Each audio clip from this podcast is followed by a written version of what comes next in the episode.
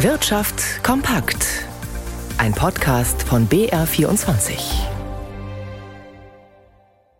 Im Studio Dirk Filzmeier. Die Versicherungsbranche will offenbar im Herbst die Prämien für Kfz-Versicherungen deutlich erhöhen.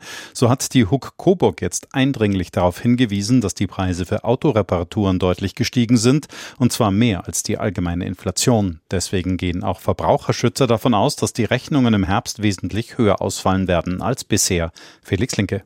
Vor allem in der Kfz-Sparte sind bei den Versicherern die Kosten für Schäden stark gestiegen. Die Hug Coburg teilte nun mit, sie habe diese Preissteigerungen bei den Tarifen mit ihren Kunden noch nicht berücksichtigen können.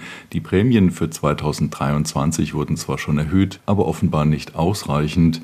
Hug-Chef Klaus-Jürgen Heidmann erwartet deshalb ein tiefrotes Ergebnis in der Kfz-Versicherung.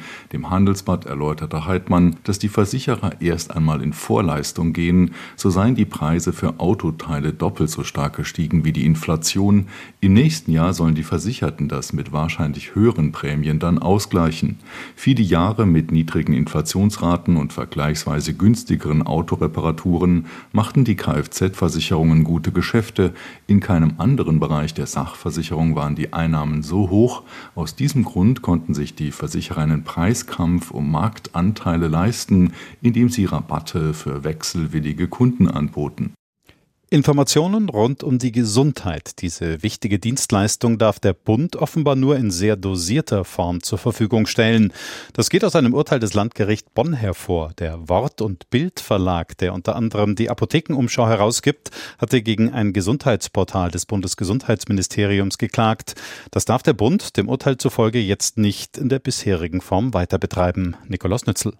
Mit dem Internetportal gesund.bund.de verstößt das Bundesgesundheitsministerium gegen die Wettbewerbsregeln und auch gegen die im Grundgesetz festgeschriebene Vorschrift, dass der Staat sich aus der freien Presse herauszuhalten hat.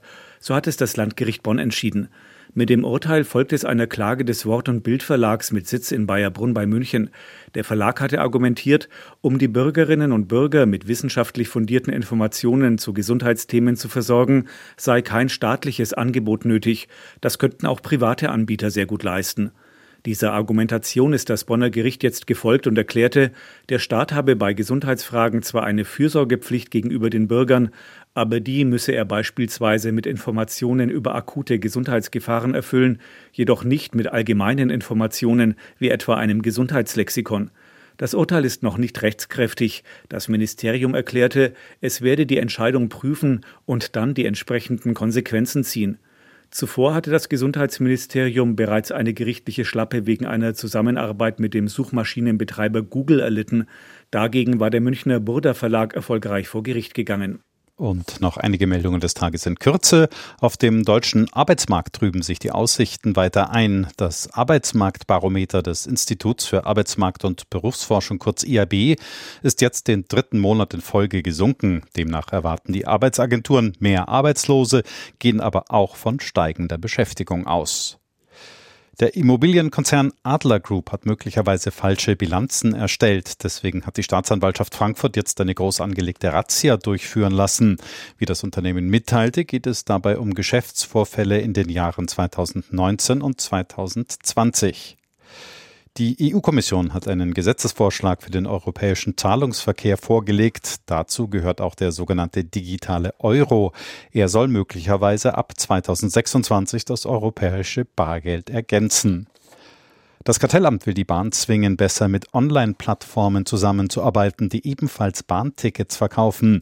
So soll die Bahn künftig mehr Daten zum Zugverkehr teilen und Provisionen für den Verkauf von Fahrkarten bezahlen. Und die Verbraucher in Deutschland sehen ihre aktuelle und künftige Situation wieder etwas skeptischer. Nach acht Anstiegen in Folge ist der GfK-Konsumklimaindex im Juni wieder etwas gefallen. Verunsicherung präge die Stimmung, wie es in dem monatlichen Bericht jetzt heißt.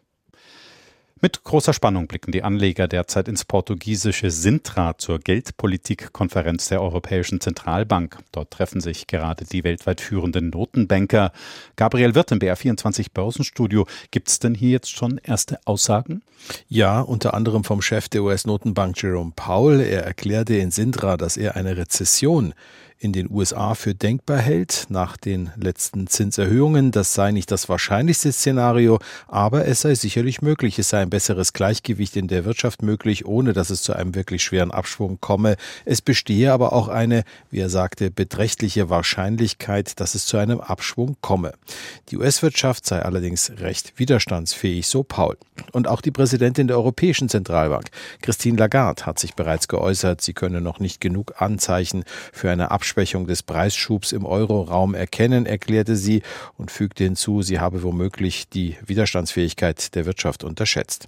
Noch haben diese Äußerungen aber keine sichtbaren Auswirkungen an den Börsen. Der DAX bleibt hier im Plus mit 0,9 Prozent bei insgesamt 15.980 Zählern, während der Dow Jones hier leicht bröckelt um 0,3 Prozent. Und der Euro steht bei einem Dollar 9 Cent 18.